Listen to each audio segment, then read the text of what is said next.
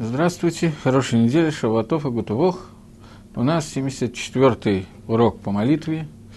И несмотря на то, что мы находимся в середине благословления на землю и в начале благословения на Иерушалаем, и по всем законам всемирного тяготения надо было продолжать это, я хочу сделать небольшое отступление и вернуться, э, поскольку у нас Пурим, вернуться к э, брахе на землю, мы ее, в общем, закончили, браха на Эрицесройль, и э, внутри этой брахи у нас есть небольшая вставка, которая говорится в Хануку и в Пурим. И немножечко давайте проанализируем эту вставку Берхада Мазона. Э, после того, как мы сказали о том, что мы будем благословлять за землю и так далее, за то, что Всевышний ты нам даешь пропитание каждый день, в каждое время, в каждый час, после этого мы добавляем Валя Нисим Валя Пуркан. И за те чудеса и силы, которые, и спасения, которые проявил Хашем – и за те войны, которые ты вел нашим отцам в их дни, в наше время, в это время. В дни Мордыха и Эстер, в городе Шишане, который был столицей, когда встал против нас Аман Раша, нечестивец Аман, и захотел нас истребить, убить, э, Леобет, Этколь, Игудим, и уничтожить всех евреев, Минар, Вадзакен. От мала до велика, будем переводить так, от э, ребенка до старика, Тафа Нашим, и детей, младенцев, и нашим, и женщин, бьем ахат в один день. Башлаша сарлхода шнейма саргу хода шадар. 13 числа месяца Адар, 12 месяца это месяц Адар, и, его, и имущество наше разграбить хотел Аман, и ты в твоем бесконечном милосердии э, нарушил его эцот, его советы, и килкал ты это махшавато, и убрал его махшавот, его мысли – и э, сделал, как бы отомстил, послал он свое место на его голову, и повесили его его сыновей на дерево. Этот кусочек, который нам рассказывается про события Пурима, надо сказать, достаточно кратко рассказывается об этом. Ну, я думаю, что поскольку Магеллат Эстер э, читали все, то я не буду подробно на ней останавливаться, хотя хочу несколько слов о Пуриме сказать. Я думаю, что у вас было много занятий о Пуриме, поэтому я хочу остановиться на нескольких, на нескольких вещах. Э, поскольку я сегодня обнаружил, что я в прошлый раз в Пуриму ничего не говорил, то мне кажется, что важно ответить кое-какие накудот. Э, накудот – это такие вот подчеркнуть какие-то вещи, не знаю, как это правильно сказать по-русски. Давайте попробуем это сделать вместе. Значит, первое, на что я хочу обратить ваше внимание, на то, что события Пурима, изложенные в Могиле, в Танахе, они изложены очень коротко, и нигде не указано какое-то влияние Творца на эти события. Нигде не написано «сделал Хашем», «сказал Хашем» и так далее. Те, что, те, кто привыкли читать, скажем, Тору или Танах, будут видеть, что очень часто упомянуто в Танахе, как какой-то пророк говорит «Коамар Хашем», так сказал Всевышний. В Магеллат Эстер этого ни разу не упомянуто. Это первое, на что я хочу обратить ваше внимание. И Гемора в трактате Магелла, Магелла говорит о том, что в самом тексте Танаха Магеллат Эстер имя Всевышнего не упоминается ни разу. И это надо остановиться для того, чтобы понять, почему.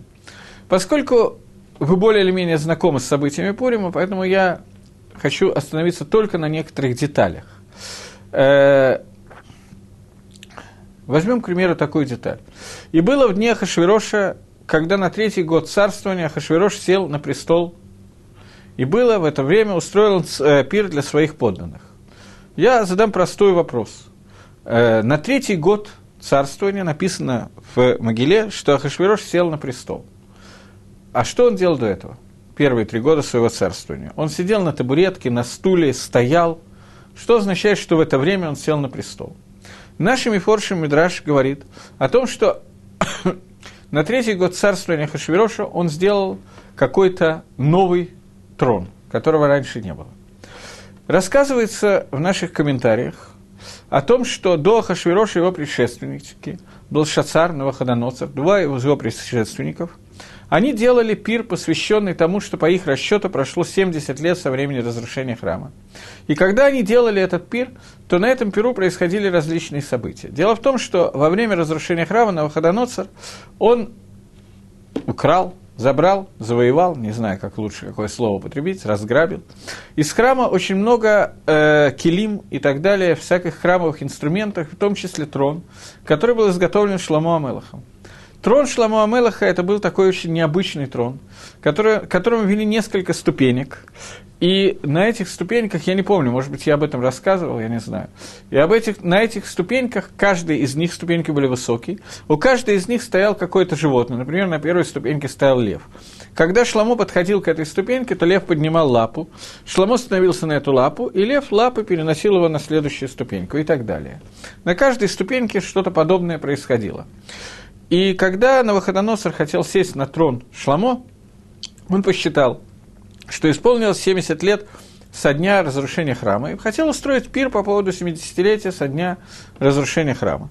Этот пир э, кончился тем, что он хотел зайти на ступеньки трона и сесть на трон Шлама Амелаха. Дело в том, что все Навуходоносор, Балшацар и Хашвирош, они все очень боялись исполнения 70 лет со времени разрушения храма.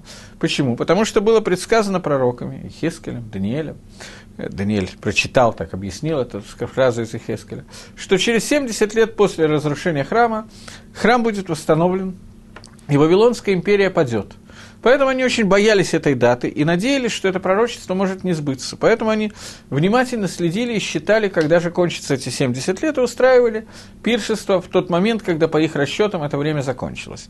И вот Навуходоносор устраивает пир по поводу разрушения храма, и на этом пиру он хочет, хочет зайти на трон Шлама Мелаха, сесть на нем, и э, лев двигает лапой и ломает ногу Навуходоносора, и Навуходоносор в результате всей этой перипетии был свергнут с престола, убит и так далее.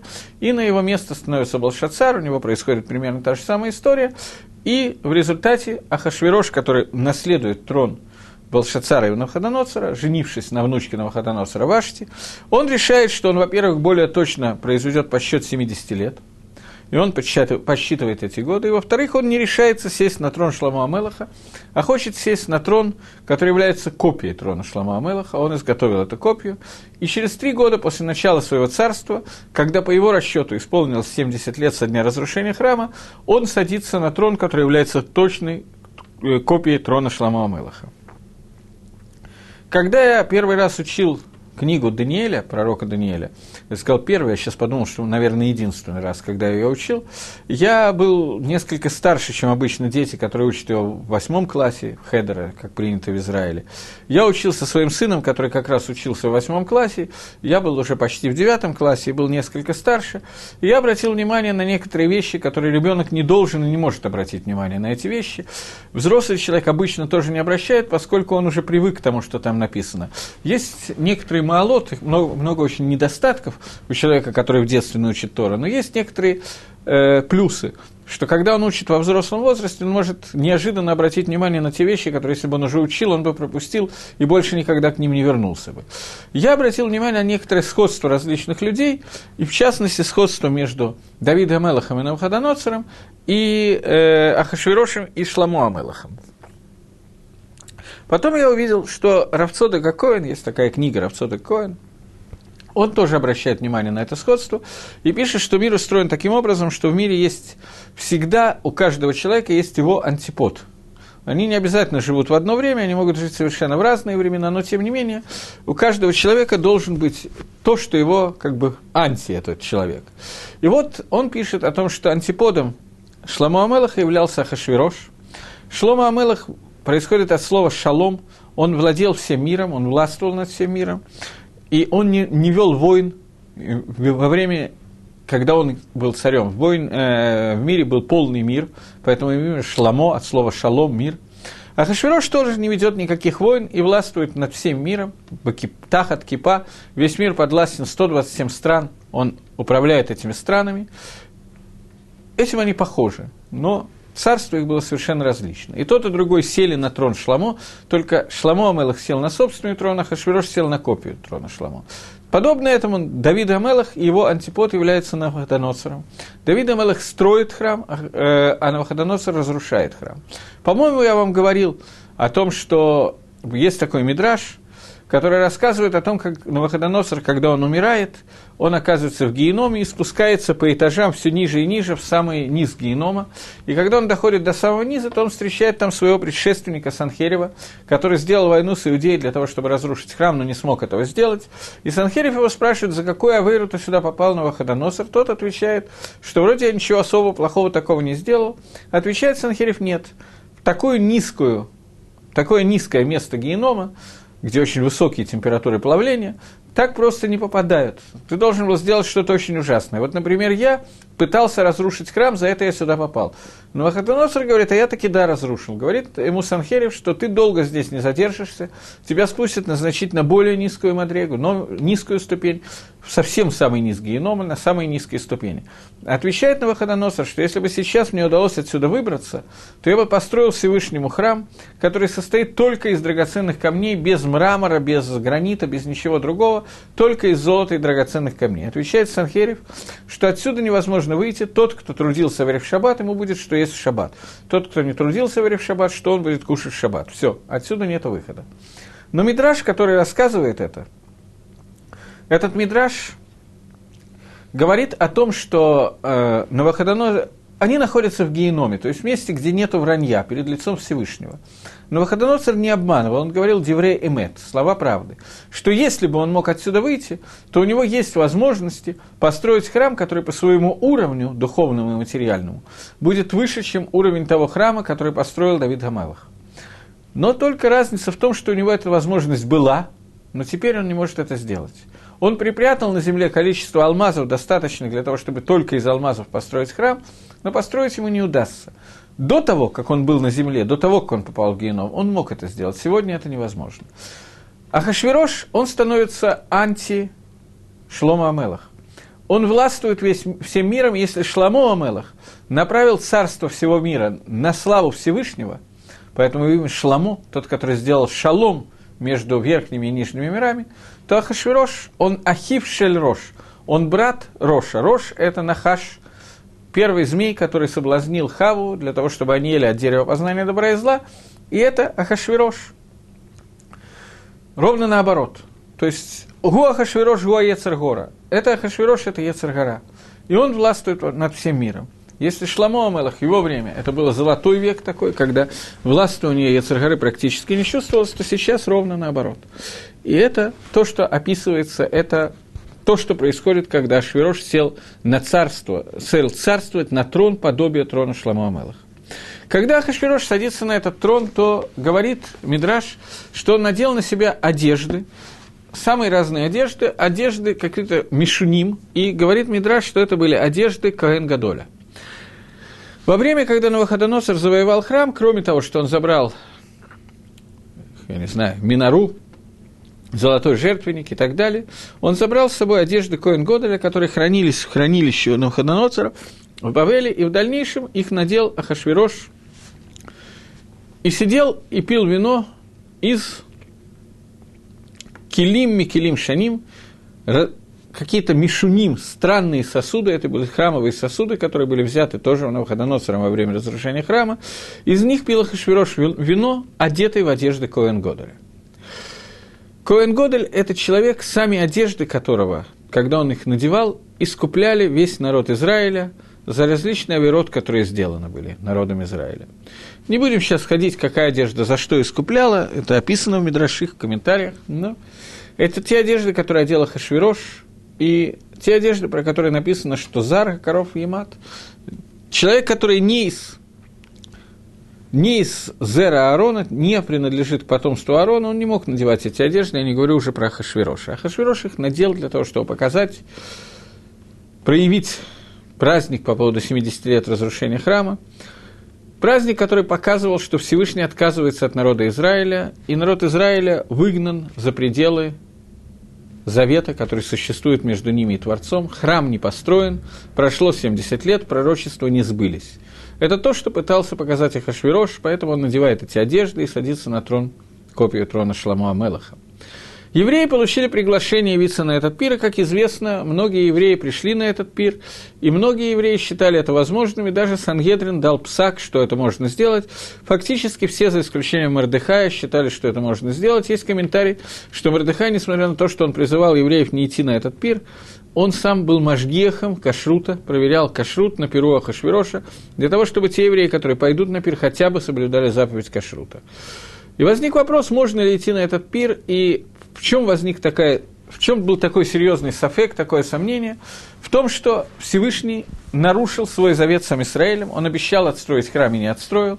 Народ Израиля выгнан в Галут, выгнан за пределы земли Израиля, выгнан, храм разрушен и так далее. Подобно жене, которую муж выгоняет из дома, народ Израиля больше не обязан соблюдать верность Творцу. Это идея, которая была у очень многих евреев, которые пошли на пирках Ашвирош. Теперь я расскажу краткое событие того, что происходит в Пурим. Я понимаю, что вы его знаете, но тем не менее. Буквально в нескольких словах расскажу я так, как если бы я был, не дай бог, корреспондентом газеты, я бы написал это в газете сегодня. Что события Пурима развивались таким образом, что идет борьба между двумя партиями, партиями под руководством Мордыха и партиями под руководством Амана. Аман работал первым министром но на стороне Мордыхая была протекция, поскольку ему удалось подсунуть фаворитку э, Кахашвирошу. И с помощью протекции Блата со стороны фаворитки удалось сделать дворцовый переворот, в результате которого Аман убит, и Мордыхай становится первым министром. Я думаю, что сегодня большая часть газет именно так бы описали те события, которые происходили в Пурим. И действительно очень непонятно, что происходит. И сейчас основной вопрос Пурима – это что мы празднуем.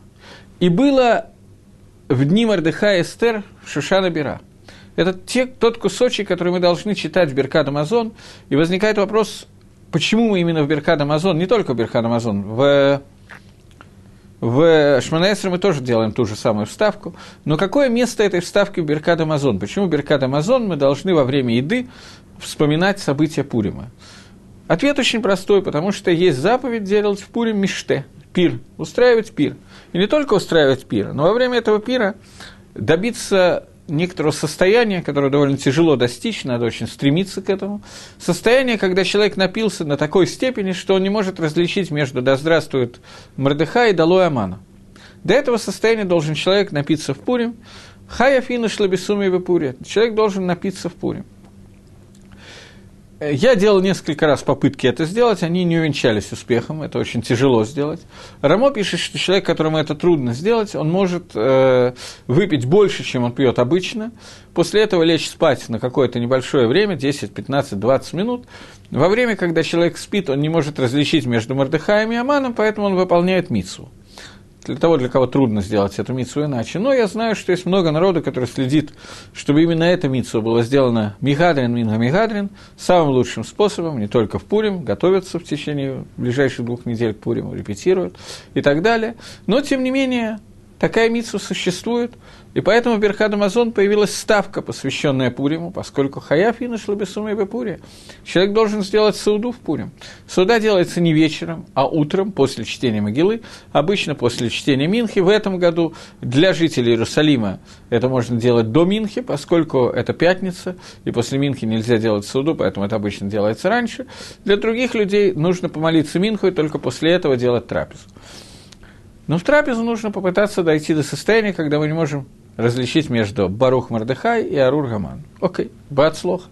Теперь надо только понять, в чем состоит эта митсва и что вообще мы празднуем в Пурим. Два вопроса, которые мы задаем. Можно увеличить количество вопросов, поскольку ответы будут очень похожи на все эти вопросы.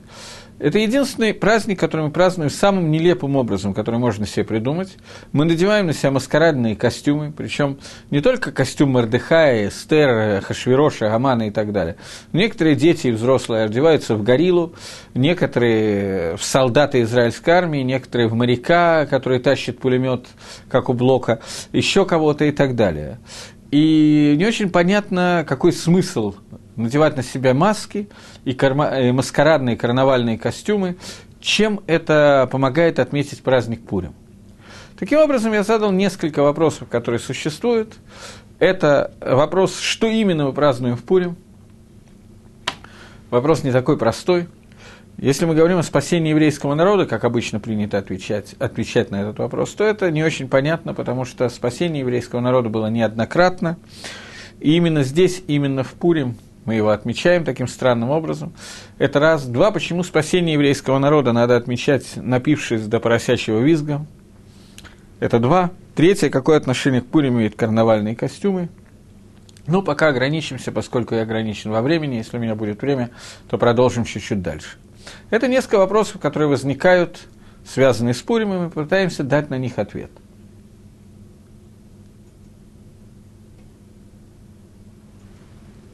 Ничего себе сравнение празднуем отсутствие события, как Раф сказал. Я не очень понял, отсутствие какого события мы празднуем.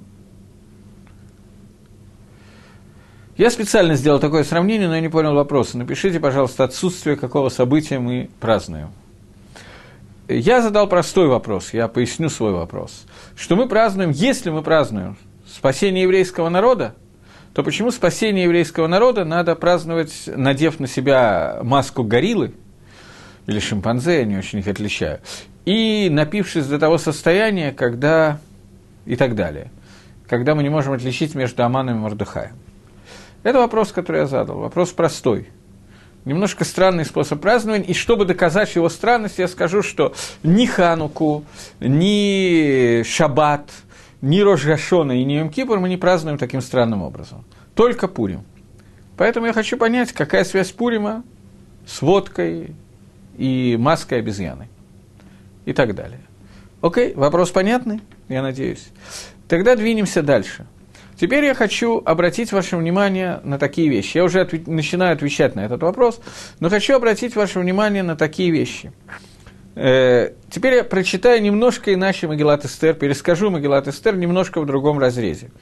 И тот и другой пересказ будет верный, и тот и другой пересказ будет неверный, потому что я основное пропускаю, то, только то, что мне надо.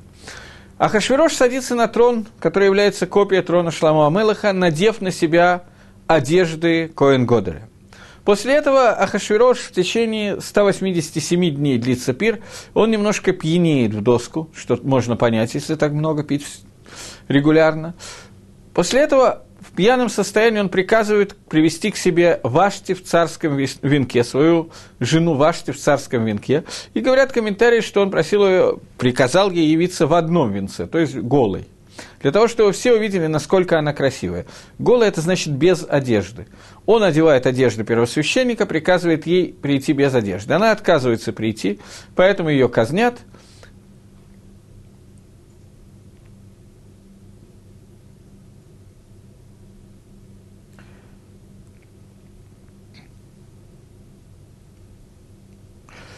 Вопрос, который мне задали, это скорее усиливает твой вопрос. Э, вопрос такой. Гитлера, наверное, можно назвать вторым Аманом. Можно ли фактически считать 9 мая Пуримом по поводу спасения еврейского народа от истребления в 20 веке? Э, я думаю, что уже дан ответ на мой вопрос. Нету заповеди праздновать 9 мая, надев на себя карнавальные одежды и напившись до состояния, когда мы не можем перепутать Гитлера с Мордыхаем. Нету такой заповеди. Почему? В чем разница? Почему именно Пурим? Это и есть фактически мой вопрос. 9 мая мы празднуем День Победы над Германией. В Пурим мы празднуем что-то другое. Я и пытаюсь понять, что мы празднуем в Пурим сейчас. Это и есть основной вопрос, который я задаю. Э, так вот, э, Ахашвирош приказывает привести Вашти без одежды, Вашти отказывается, ее убивают. После этого Эстер становится царицей. Э, после того, как она становится царицей, я пропускаю две трети, только те накудот, которые мне нужны, только те детали, которые мне сейчас нужны. После того, как Эстер становится царицей, возвеличивает Ахашвирош Амана, все должны э, кланяться Аману, Мордыхай отказывается кланяться, Ахашвирош и Аман вместе издают указ истребить весь еврейский народ, от мала до велика, взрослых, детей – женщин, стариков. После того, как издан этот приказ, надевает Мордыхай свои одежды из мешковины, и идет для того, чтобы встретиться с Эстер. Его не пускают в дворец к Эстер, потому что нельзя входить во дворец к Эстер в траурной одежде из мешковины. Обратите внимание, опять одежды, одежды. После этого Эстер посылает Мордыхаю одежду, чтобы он переоделся и пришел. Он отказывается принять одежды, не переодевается. Ну, дальше. Окей. Мы празднуем спасение евреев от врагов. Только непонятно, почему евреи защищаются только потому, когда им разрешают защищаться. Двинемся дальше. Э, после того, как э, Мордыхаю Эстер присылает одежды, он отказывается принять и остается в одеждах из мешковины. Обратите внимание, еще несколько раз встречается слово «одежда». После того, как э, Мордыхай э, приказывает Эстер пойти к Ахашвирошу и просить за еврейский народ. Э, Эстер устраивает у себя пир, но для того, чтобы устроить у себя пир для Ахашвироша, она идет к Ахашвирошу, сказано, и надела Эстер царские одежды. После этого э, После первого пира Эстер у Ахашвироша бессонница, он вспоминает о том, что Мордыхай спас ему жизнь и так далее, хочет наградить Мордыхая. Награду, которую он дает, совсем не та, которую ждал Мордыхай. Ему дается награда то, что ему прокатят на царском коне по улицам города, одетого в царские одежды. Приходит Аман, чтобы одеть Мордыхая в царские одежды, одевает его в царские одежды, Мордыхай снимает мешковину, одевает царские одежды, ездит по городу, возвращается, снимает царские одежды, после этого надевает мешковину, Обратите внимание опять, сколько раз употребляется слово «одежда». После этого проходит еще какое-то время, и отменен приказ Ахашвироша, евреям разрешается защищаться, они выигрывают эту войну с амаликитянами, на войну выходят только амаликитяне, остальные на войну не вышли, евреи выигрывают эту войну с Амалеком, после этого евреи надевают праздничные одежды, лаигудим гой сорова симха, евреям было радость и веселье, и одна из заповедей Пурима, чтобы мы надевали карнавальные одежды. Сколько раз я не посчитал, я употребил слово «одежды», я процитировал те кусочки Магеллат Эстер, которые мне были нужны, для того, чтобы обратить ваше внимание именно на то, что слово «одежда», «бегет», «левуш» постоянно упоминается в Магеллат Эстер, и давайте проследим, для чего это нужно. Еще появилась какая-то надпись.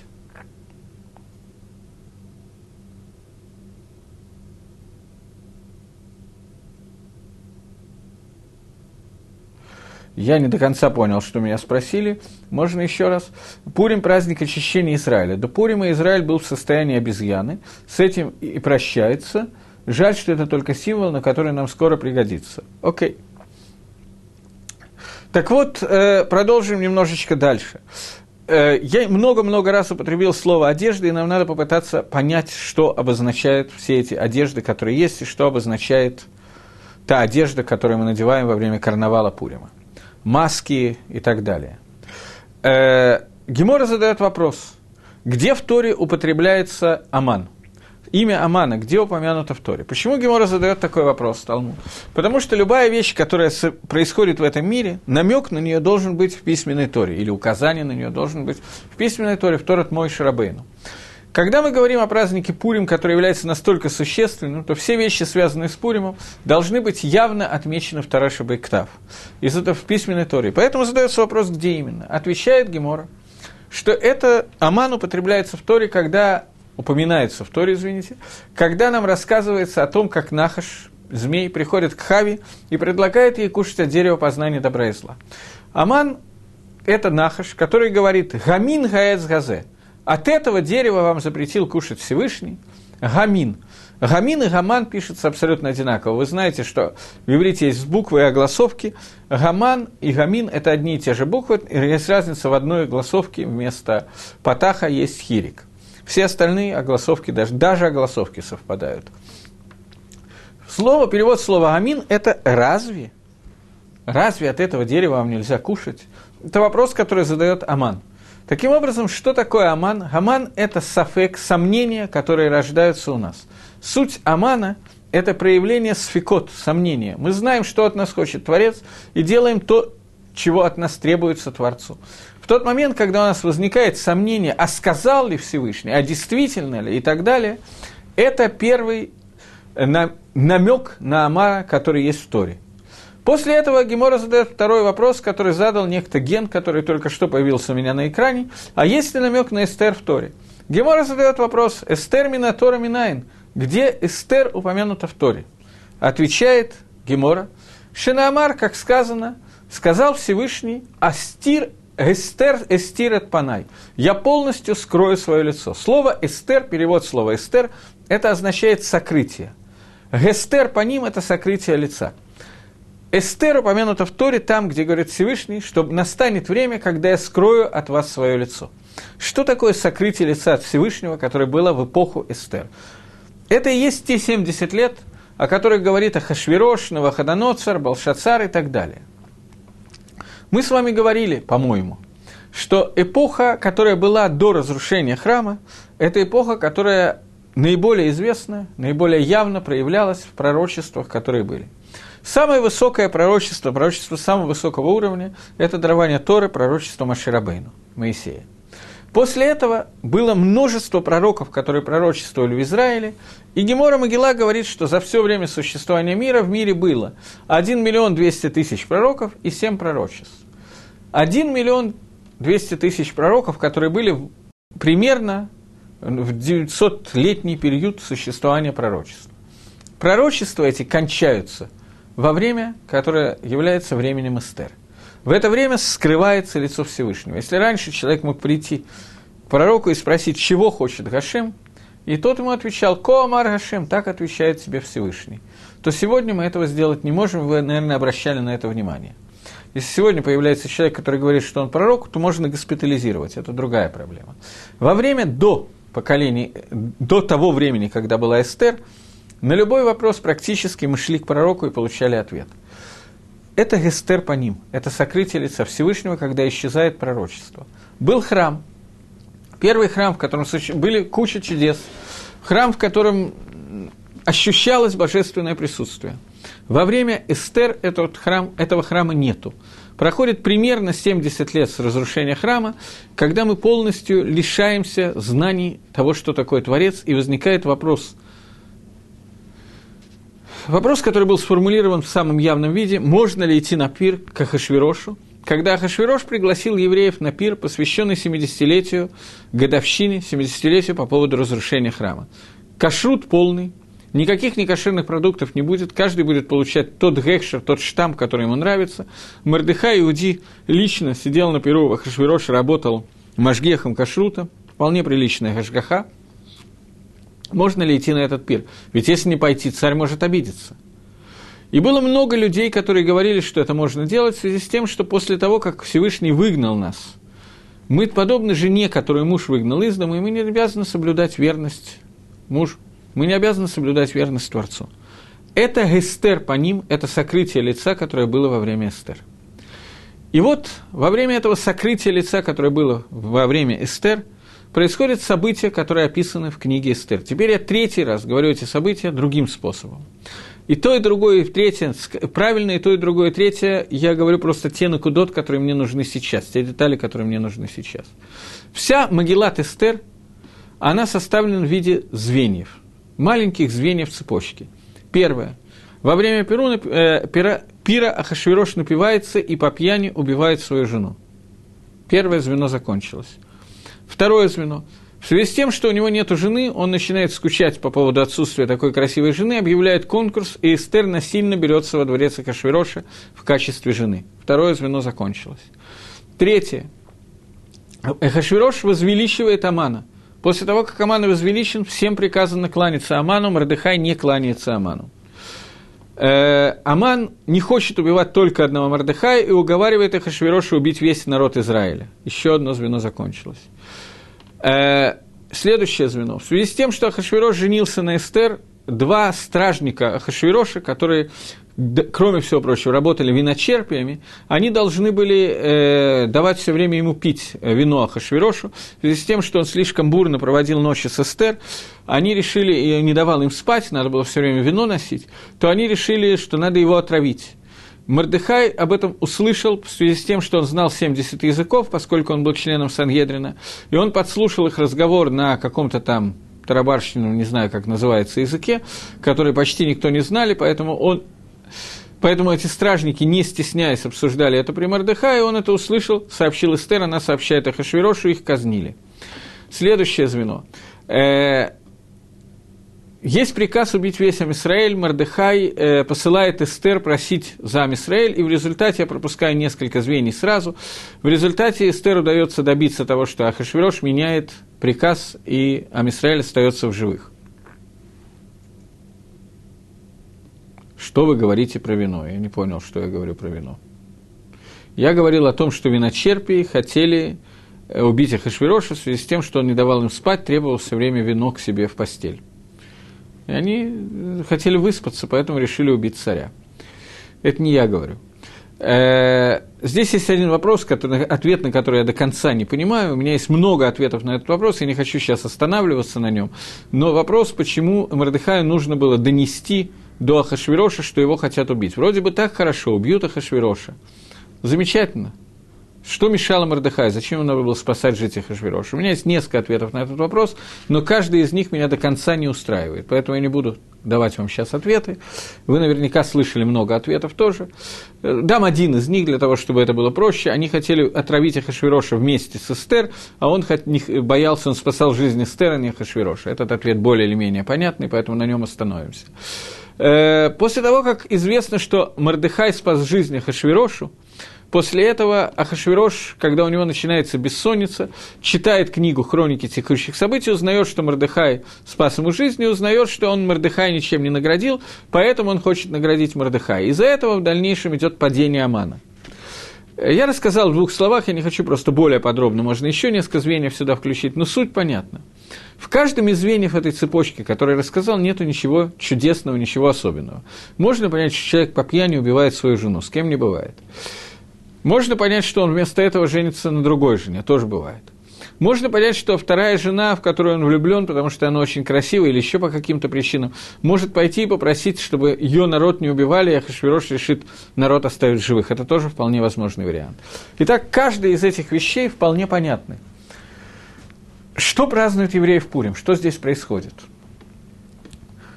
Евреи увидели в событиях Пурима, что звенья, каждый, каждое звено цепи является нормальным, по законам природы нормальным и реальным.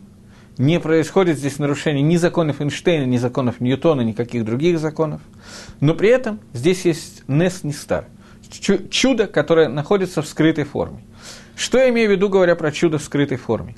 То, что все эти звенья цепочки соединились, это являлось чудом. Потому что если бы одно из этих звеньев не совпало с другим, по времени или еще как-то, то Амисраэль бы погиб полностью. Он остался в живых только потому, что каждое из этих звеньев совпало друг с другом. И это Нес, который называется Нес Нистар, скрытое чудо. И это то, что мы отмечаем в Пурим. Мы отмечаем в Пурим то, что, несмотря на то, что Всевышний скрывает свое лицо, и это есть эпоха Эстер, когда сказано, Эстер – это сокрытие, что Всевышний говорит, что я полностью скрою свое лицо, несмотря на полное сокрытие лица Всевышнего, Акодыш Баругу, Всевышний Благословен будет он, открывается в этом сокрытии. Есть новый способ служения Всевышнему. Не через пророчество мы постигаем его. Мы постигаем его через то, что мы, наблюдая за тем, что происходит в мире, видим, что звенья цепочки всегда соединяются. Вот это вот раскрытие Всевышнего в новой форме. И это то, что мы празднуем в Пурим. Что несмотря на все страшные события Пурима и так далее, мы через спасение еврейского народа, мы увидели, ощутили руку Всевышнего и увидели Творца. И именно поэтому Рабоним установили нам праздновать Пурим, потому что ни один другой, ни одно другое спасение еврейского народа, в нем не было видно так руки Творца, как это было видно в Пурим. На всякий случай, пока никто не успел написать и опровергнуть то, что я говорю, я скажу, что я имею в виду впервые в истории было, увиден, было возможно увидеть руку Творца через Гестер по ним, через сокрытие Всевышнего, только в Пурим. До этого Всевышний не был скрыт, поэтому увидели его совершенно иначе. После этого, возможно, мы много раз увидели эту руку Всевышнего. Но праздник установили именно Пурим, потому что это впервые – мы смогли увидеть Бестер по ним, сокрытие лица Всевышнего, то, что через сокрытие лица можно увидеть Творца. То, что звенья цепочки всегда соединятся вместе. До Пурима мы этого не могли увидеть ни разу. Теперь, может быть, можно понять то, те вопросы, ответить на вопросы, которые я задал раньше. мы много-много раз, я много-много раз сказал, что в Пуриме употребляется слово одежда, одежда, одежда, одежда, та, ся, пятая, десятая. Мы устраиваем карнавал, мы надеваем на себя одежду. Одежды такие, когда мы надели на себя какую-то маску и так далее, мы не знаем, что происходит, что за маска. Мы не видим лица, которое находится за ней. Мы видим только какую-то намалеванную физиономию либо гориллы, либо солдата израильской армии, либо еще что-то, не имеет никакого значения. Кто это на самом деле, мы не знаем. Мы не видим, что находится внутри. Мы видим только то, что находится наружу. Мы видим гестер по ним. Мы видим сокрытие лица. Это карнавал, который строится в Пурим. Это праздник, который связан с сокрытием лица Творца. Другими словами, что мы празднуем в этом праздник? Мы празднуем в этот праздник то, что оказалось, что Пурим раскрыл нам, что можно служить Всевышнему, можно оставаться евреем, можно оставаться Израилем в тот момент, когда лицо Всевышнего скрыто.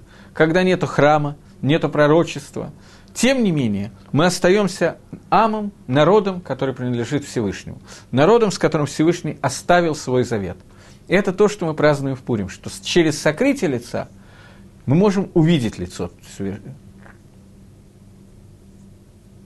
Дальше.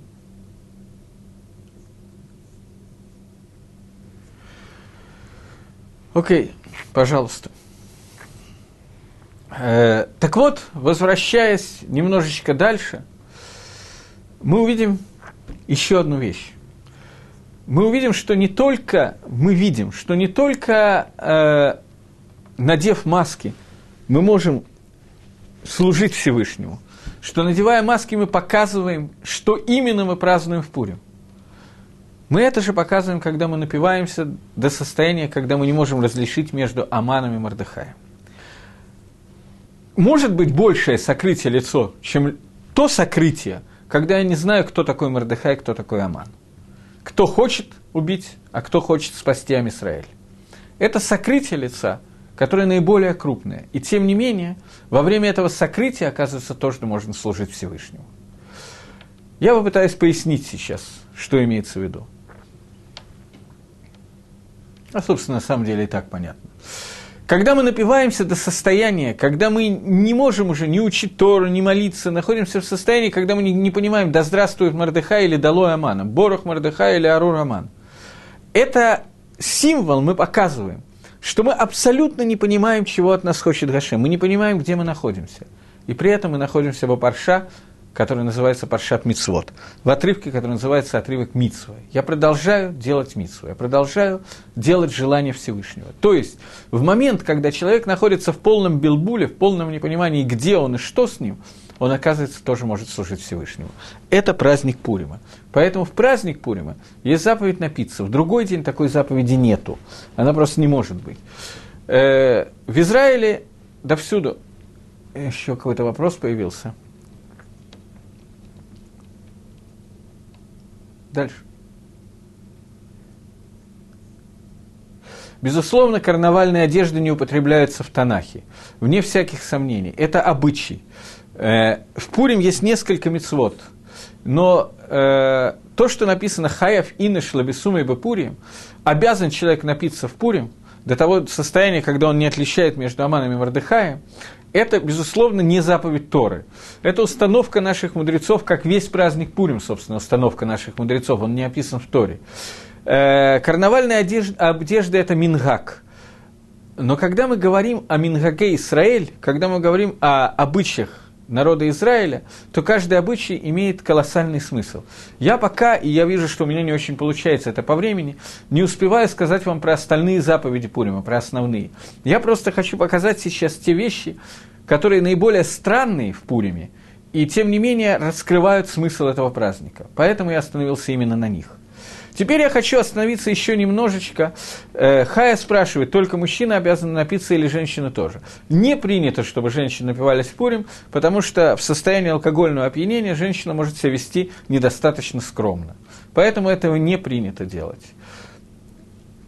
Мужчины, на самом деле, я не знаю, насколько принято, я знаю, что в России это очень принято, просто такое целенаправленное. Честно говоря, в Израиле у ишеботников тоже.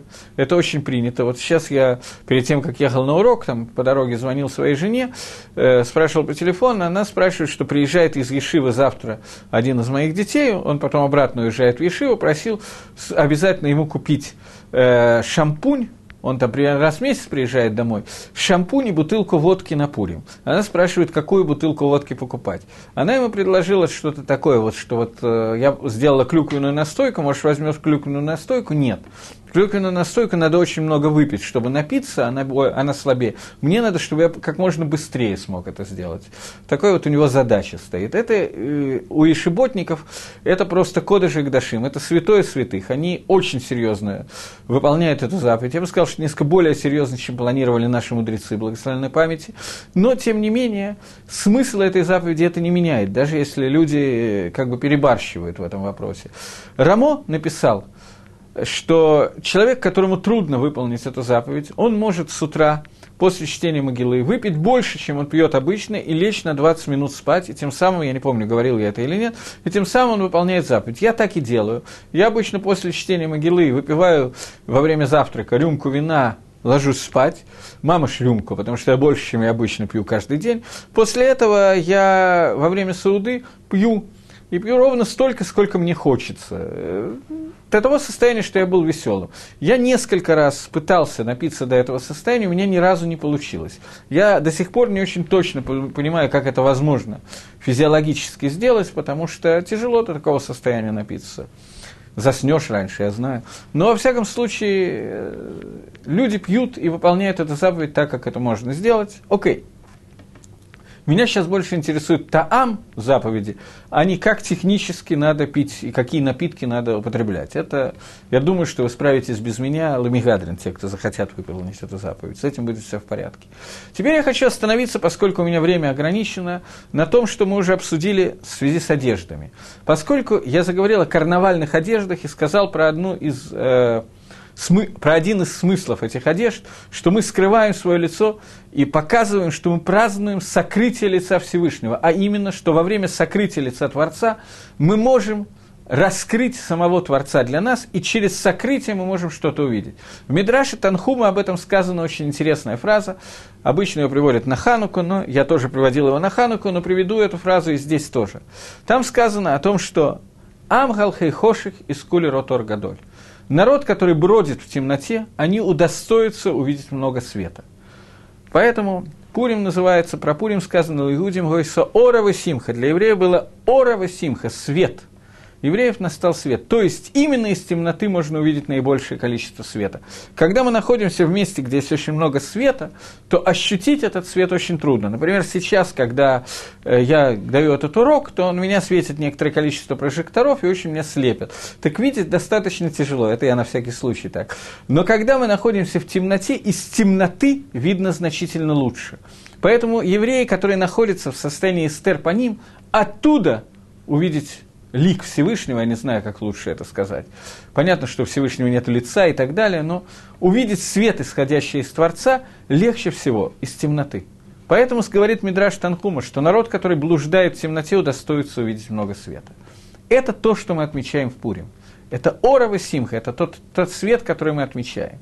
Теперь я двинусь немножко дальше. Обратите внимание, что Ахашвирош одел одежды Каин Годеля – После этого еще одежда, еще одежда. Эстер надевает царские одежды. Одежда Мордыхая, он меняет их несколько раз. И все это описывается многократно и так далее. И после этого мы одеваем наши карнавальные одежды. Давайте попытаемся немножко коснуться понятия одежды. Что это такое?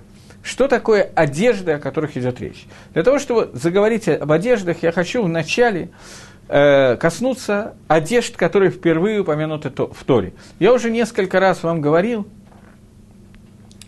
я уже несколько раз вам говорил, что когда мы говорим о каком-то мусаге, каком-то понятии, которое в Торе употребляется впервые, то в этот э, момент мы сталкиваемся с наиболее ясным объяснением этого понятия. Что я имею в виду? В первый раз в Торе одежды меня спрашивают, как можно понять реально, что в Эстер по ним легче увидеть свет Творца. Э, я не сказал легче, я сказал, что можно увидеть больше света. Когда мы общаемся с Навиим, с пророками и так далее, зная, что хочет Всевышний, не ощущая сокрытия Всевышнего, не находясь в удалении от Творца, нам значительно проще соблюдать мисвод и делать э, то, что от нас хочет Гашем. Но функция человека в этом мире – это осветить имя Всевышнего в самых темных местах этого мира. Поэтому чем мы больше удалены от Всевышнего, тем больше мы можем приблизить эту темноту к Творцу. Я приведу пример. Если мы находимся в комнате, где горят много-много ламп, прожекторов и так далее, и мы здесь зажгли свечку, например, шабатную свечку в шаббат, в в шаббат, то мы не сильно прибавили света. Этот свет свечки практически не виден. Если мы находимся в абсолютно полной темноте, то когда мы зажигаем свечку, то становится вдруг намного-намного светлее, мы что-то начинаем видеть. Раньше мы не видели ничего, сейчас мы что-то видим. Поэтому по сравнению с полной темнотой, даже немножко света – это уже очень-очень много. Поэтому когда мы зажигаем свет, свет Пурима и так далее, когда мы зажигаем ханукальные свечи, когда мы делаем какие-то мецвод в гестер по ним, в полной темноте, то эти мецвод значительно более ярко освещают нам путь, чем те же самые мецвод, когда у нас и так полно света. Так вот, вернемся к одеждам, о которых я говорю. Впервые слово «одежды» в Торе и поняв это, мы поймем мусак, понятие одежды, употреблены в тот момент, когда сказано, что Адам и Хава ели от дерева познания добра и зла, и после этого увидели, что они раздеты и застеснялись. До этого сказано, что они были арумим, раздеты, велоид башишу, и они не стеснялись. После этого они стали стесняться. Раскрылись у них глаза, и они увидели, что они раздеты и стали стесняться, и Всевышний им сделал новые одежды. Я сейчас не буду останавливаться на новых одеждах, которые сделал им Всевышний, но что это за мусак одежды, который здесь появляется? Почему до того, как они ели от дерева познания, им не нужны были одежды? И что изменилось? Почему сразу после этого им понадобились одежды?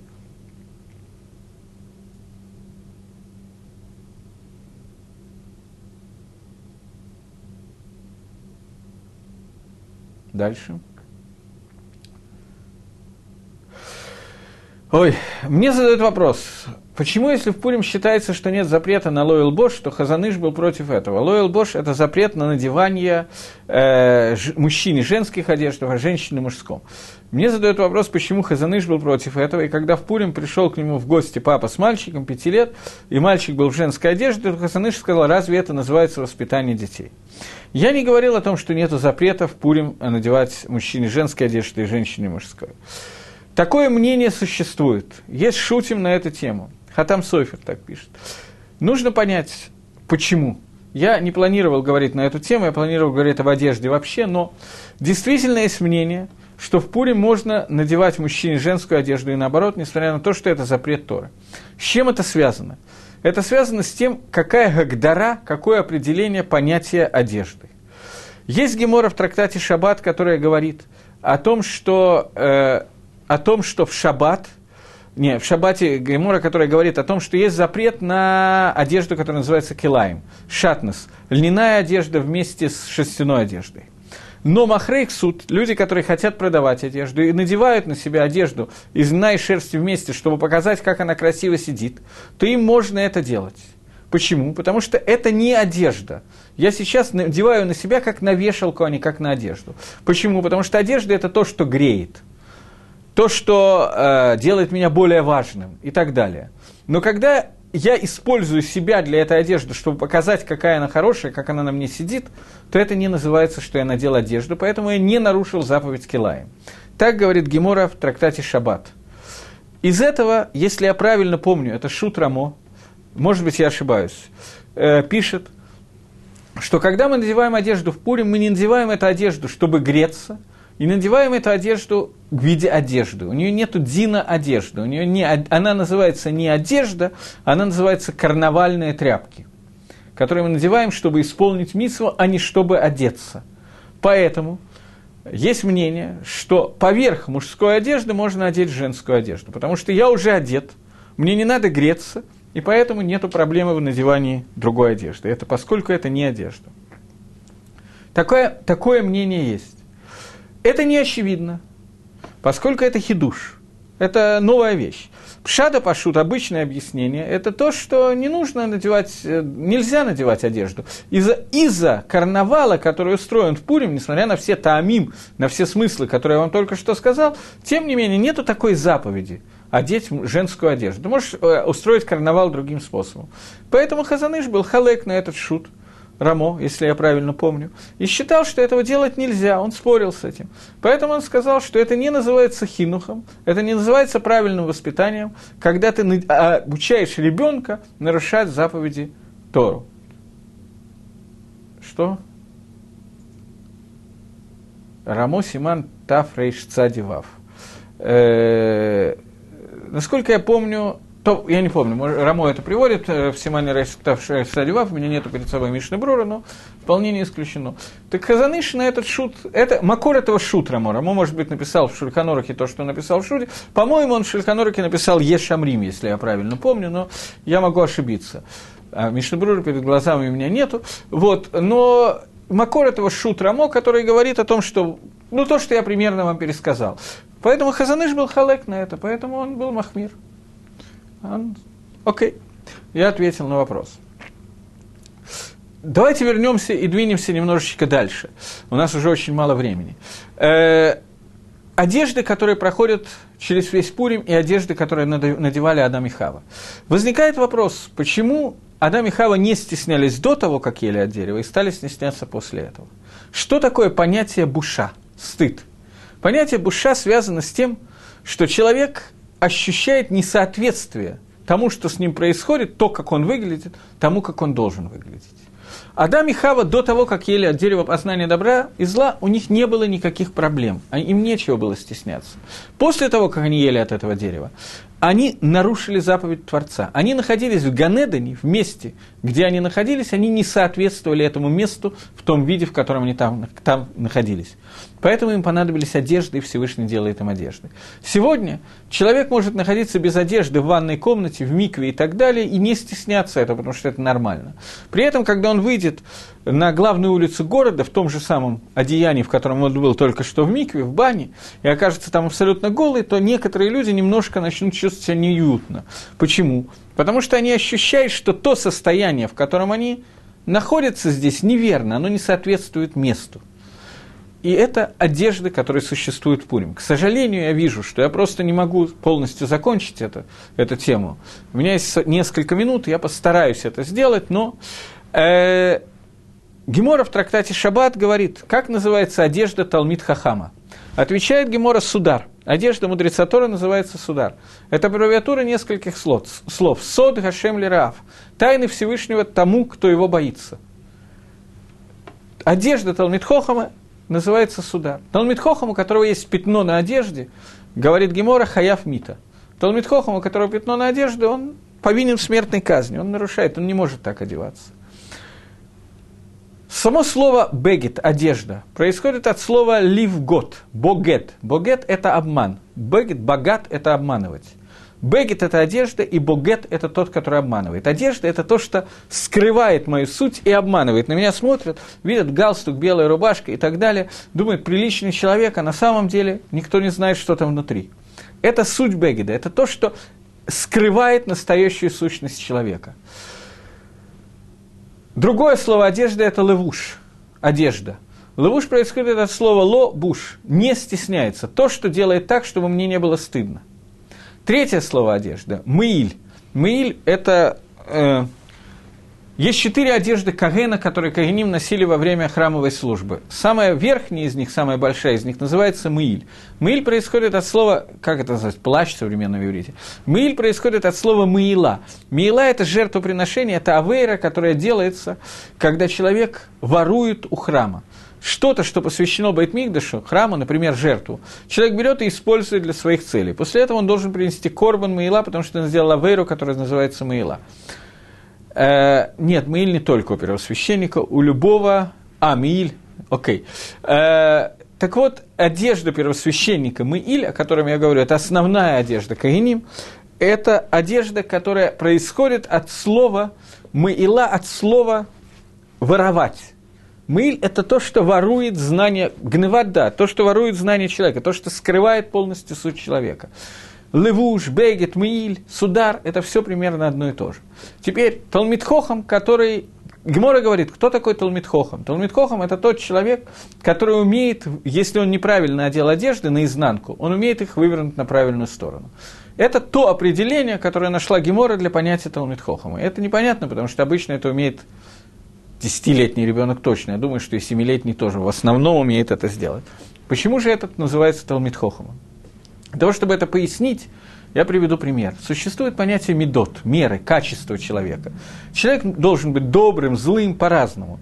Бывает ситуация, когда ему нужно лихос, гневаться. Бывает ситуация, когда ему нужно быть очень добрым, в зависимости от той ситуации, в которой он находится. Например, если ребенок делает какую-то вещь, за которую надо любым путем запретить ему это делать, например, не прыгать из окна, а ребенок очень хочет выпрыгнуть из окна шестого этажа, то нужно на него накричать, шлепнуть, еще что-то, показать, что я гневаюсь это одежда, которая называется каас. Талмитхохам – это тот человек, который умеет надеть ту меду, которая ему нужна в данный момент, то качество, которое ему нужно в данный момент. Эти качества – это одежды. Таким образом, одежда – это внешнее проявление человека. Пурим показывает, что за внешним проявлением содержится сущность. Это карнавал, это те события одежд, которые произошли – ну, я немножечко закончу, наверное, в следующий раз, потому что сейчас я не успеваю. И Пурим Самех, выполните все митцвы Пурима, остальные митцвоты, надеюсь, вы знаете сами.